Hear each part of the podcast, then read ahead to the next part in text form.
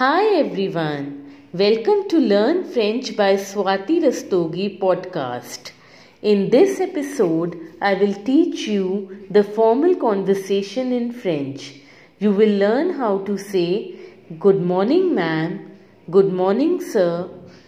What is your name? My name is. Nice to meet you. Where do you live?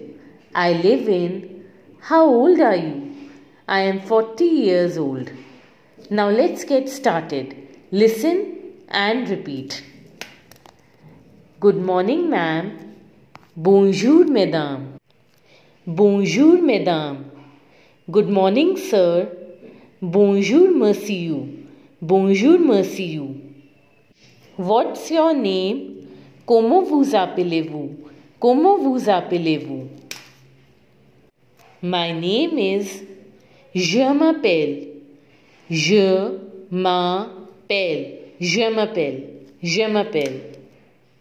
Nice to meet you. Enchanté. Enchanté. Where do you live? Où habitez-vous?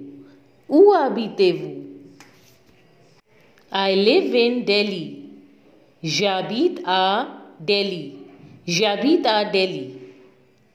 How old are you? Quel âge avez-vous?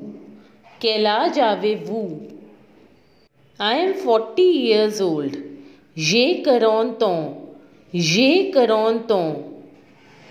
I hope you enjoyed this lesson.